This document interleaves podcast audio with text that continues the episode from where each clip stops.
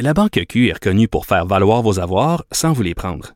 Mais quand vous pensez à votre premier compte bancaire, tu sais, dans le temps à l'école, vous faisiez vos dépôts avec vos scènes dans la petite enveloppe. Hmm, C'était bien beau. Mais avec le temps, à ce compte-là vous a coûté des milliers de dollars en frais, puis vous ne faites pas une scène d'intérêt. Avec la Banque Q, vous obtenez des intérêts élevés et aucun frais sur vos services bancaires courants. Autrement dit, ça fait pas mal plus de scènes dans votre enveloppe, ça. Banque Q. Faites valoir vos avoirs. Visitez banqueq.ca pour en savoir plus. Restez branchés. De 9 à 10. Geneviève Peterson. Vanessa Destinée. Les effrontés. Vanessa, est-ce que tu es amatrice de films d'action? Of course. J'adore le cinéma en général et les films d'action sont mon plaisir coupable. Euh, sexe, euh, drogue, sang, cascade aussi. C'est quoi ton ça. préféré? Ben en fait, euh, j'ai fait découvrir euh, à un ami euh, récemment euh, Mad Max Fury Road. Je sais pas si tu l'as vu. Non. C'est un film de course de char à travers le désert, mais il y a un Oh oui, volet mais ça, c'est comme le reboot, non? Oui, c'est un reboot avec Ouais. Tom Hardy. On l'aime lui. Oui, Lui, on l'aime vraiment. On aime beaucoup ses lèvres. Et Charlize Theron qu'on admire, qu'on adore aussi. Est-ce qu'on aime ses lèvres? On aime tout d'elle. Elle est, juste absolument magnifique comme personne. Et euh, donc, il y a un élément féministe, une course de char à travers le désert, puis il y a beaucoup de cascades, il y a beaucoup de, de boum-boum, d'explosions, puis zéro sexualité. Fait que c'est parfait. C'est Mais, parfait. euh, c'est tout ce qu'on veut. Tu sais, t'as dit cascade parce qu'un élément euh, vraiment au centre de ces films-là, euh, ce sont euh, les cascades, évidemment, euh, les cascadeurs. Euh, c'est un métier quand même intriguant et méconnu. Oui. Et euh, savais-tu qu'il existe des cascadeuses? Hein? Ah Il y oui, en a. hein? C'est comme pas très, très populaire, mais il y en a. Et là, euh, on a au bout du fil euh, Marie-Ève Beckers, qui est une euh, cascadeuse, qui est aussi euh, et surtout une ancienne championne mondiale en karaté. Ça, c'est très, très, très impressionnant. Et qui a, euh, bon an, mal an, tracé son petit chemin jusqu'à Hollywood. Bonjour, Marie-Ève. Bonjour, ça va bien les filles? Ça va bien. super bien. Euh, écoute, euh, je suis contente de t'avoir au bout du fil parce que cascadeur, c'est un métier qu'on connaît pas. C'est un métier qui est quand même intriguant, tu sais, qui nous fascine. On sait pas trop comment ça fonctionne. Comment on devient cascadeuse? Euh, il y a plusieurs façons de devenir cascadeur. Chacun, si vous parliez à n'importe quel euh, cascadeur que je connais, on vous conterait toute une histoire différente. Donc, euh, ça dépend de, de on dit le background. Donc, euh, moi, mon background, c'était le karaté. J'ai fait du karaté à un haut niveau. J'ai fait du karaté, on appelle ça du karaté extrême. Donc, j'ai appris à faire des pirouettes. Puis, euh, ça m'a mené tranquillement pas vite à devenir championne du monde. Puis, un jour, il y a eu un film qui est sorti qui avait besoin d'une fille qui faisait du karaté. Puis, j'ai été chanceuse. J'ai été convoquée en audition par, euh, par Jean Frenette. Puis, ils m'ont pris pour le film parce que finalement, je fitais, je fitais l'actrice, je fitais le rôle, je fitais tout ça. Donc, c'est comme ça que moi, j'ai commencé. Mais il y a, des, il y a plusieurs gens qui, qui ont été des figurants, qui ont fait, euh, on appelle ça des special skilled extra. Il y a des gens qui, ont, qui, sont, qui étaient déjà dans le monde du cinéma, qui ont tranquillement transféré à cascadeur. On a chacun une histoire différente. Mais je vous dirais qu'il n'y a pas d'école pour ça. Mais tu sais, euh, je t'entendais dire dans une entrevue euh, que tu as accordée euh, à Fadois Lapierre, tu disais euh, c'est un peu différent euh, quand il est question des cascades, euh, des cascadeurs masculins versus les cascadeurs féminins parce que les actrices euh, sont peut-être moins chaudes à faire certaines manœuvres que les acteurs. Euh, donc tu fais des trucs comme euh, euh, courir dans le froid, c'est pas nécessairement la même affaire qu'on vous demande là. Ah, C'est pas juste sauter dans une explosion, par exemple. OK. Ben, ça, c'est pour les garçons et pour les filles, c'est la même chose. Il y a des fois, c'est une question de sécurité pour les acteurs. Euh, disons qu'il fait moins 30 dehors. c'est- Déjà, n'importe qui n'a pas envie de courir habillé en bikini dehors quand il fait moins 30. Mais si l'acteur, mettons, a une engelure, si l'acteur tombe malade, la production est mise sur stop pendant jusqu'à temps que cet acteur-là est revenu. Donc, c'est vraiment une question d'assurance. Nous, des fois, on est là comme police d'assurance pour s'assurer qu'il se passe rien avec l'acteur. C'est pas obligé d'être des choses qui sont extrêmement dangereuses. C'est juste des choses qu'on veut pas prendre le risque qui arrive. Des fois, ça, ça peut être une simple coupure à euh, une grippe. comme ça. Est-ce que est-ce que c'est différent du rôle de doubleur? Est-ce que c'est deux métiers différents ou ça peut être les deux? C'est ça que je comprends pas. Moi, la nuance que entre un les peu deux. la même chose. Oui, ben il y a deux, il y a comme deux volets en cascade. OK. T'as le volet doublure de cascade qui est, mettons moi, je double l'actrice principale sur une émission. Puis tout ce qui est dangereux, toutes les scènes de combat, tous les moments où ils vont avoir besoin de moi, moi je deviens elle. Et ensuite, ben t'as le volet cascadeur en, en dans, mettons sur papier, on s'appelle non-defined stunts. Quand on n'est pas un rôle, on n'est rien. Donc, mettons que tu regardes un film de combat, comme tu disais, Mad Max. Bon, ben, dans Mad Max, il y avait plusieurs gens. Mettons, tu vas voir quelqu'un, puis oh, il rentre et il se tire une balle, il tombe par terre. Il y en a un autre qui rentre, puis boum, il se fait bumper par l'auto. Ben, ça, c'est des cascadeurs. C'est Ok. pas des doubleurs. Ils sont juste C'est comme des la figurants. qui se fait frapper par un char. OK, c'est ça. C'est des figurants qui se font tabasser. OK, mais attends. Exactement. Euh, Là, Marie-Ève, tu me disais quelque chose tantôt qui m'a un peu fait réagir. Tu dis, mettons, il fait moins 35, personne n'a envie d'aller courir dehors, personne n'a envie de pogner des enjeux. Là, tu donnes l'exemple d'un gars qui se fait rentrer dedans par un char puis qui se prend une balle. Je veux dire, OK, les acteurs, c'est risqué pour eux, mais c'est risqué pour vous aussi. Je veux dire, qu'est-ce qui fait que toi, tu as envie de le prendre, ce risque-là? Puis comment c'est pour te protéger des blessures? Parce que ça fait partie du travail? La meilleure façon de se protéger des blessures, c'est d'être prêt. Donc, on doit s'entraîner. Ça, c'est 100% Notre corps doit être comme le corps. On est des athlètes professionnels, finalement. On doit s'entraîner physiquement. On doit s'entraîner musculairement. On doit s'entraîner, par exemple, aussi à faire ces choses-là. Donc, c'est sûr et certain que si tu es pour te faire frapper par un auto, faudrait que tu aies pratiqué au préalable pour savoir à quoi ça sert.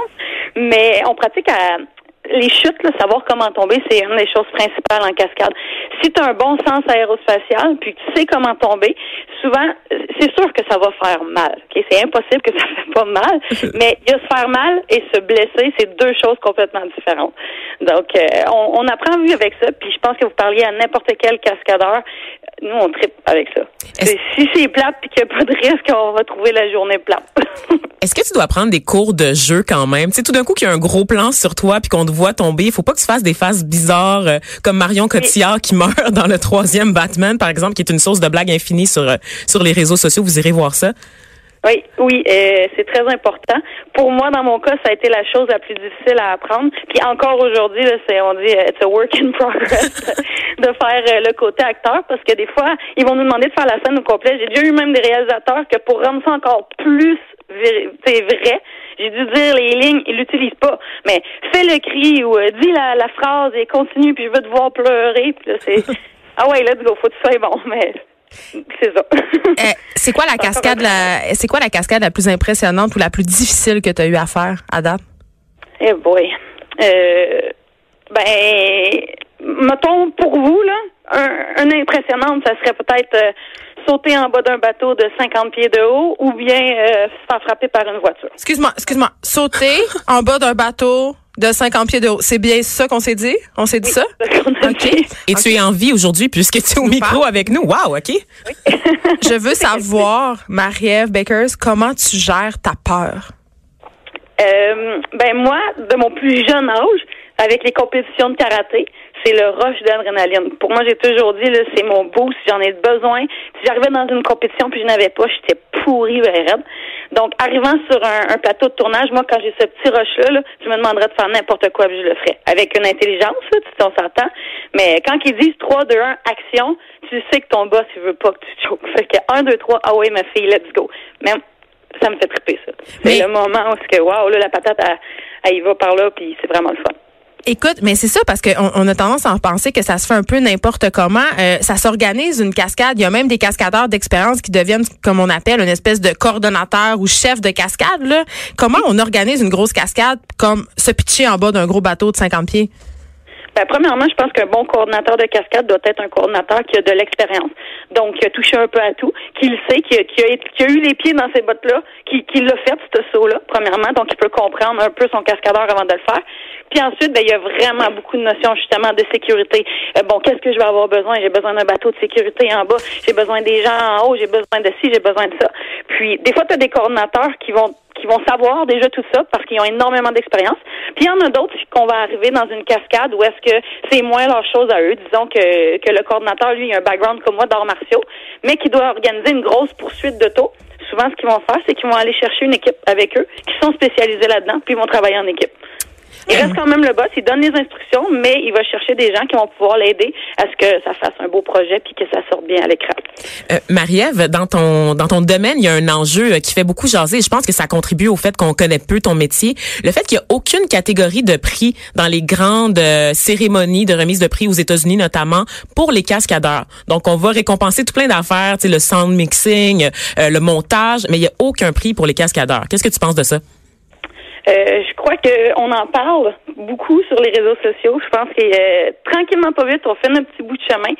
On aimerait ça que les coordinateurs de cascade aient une reconnaissance à ce niveau-là, parce que souvent dans les gros gros films, les grosses méga productions, si tu enlèves le coordonnateur de cascade du film et tu enlèves les cascadeurs, il n'y en a pas de film. Donc, euh, je, je donnerai pas de nom, mais vous avez des exemples de films là, dans lesquels imaginez enlever les cascades.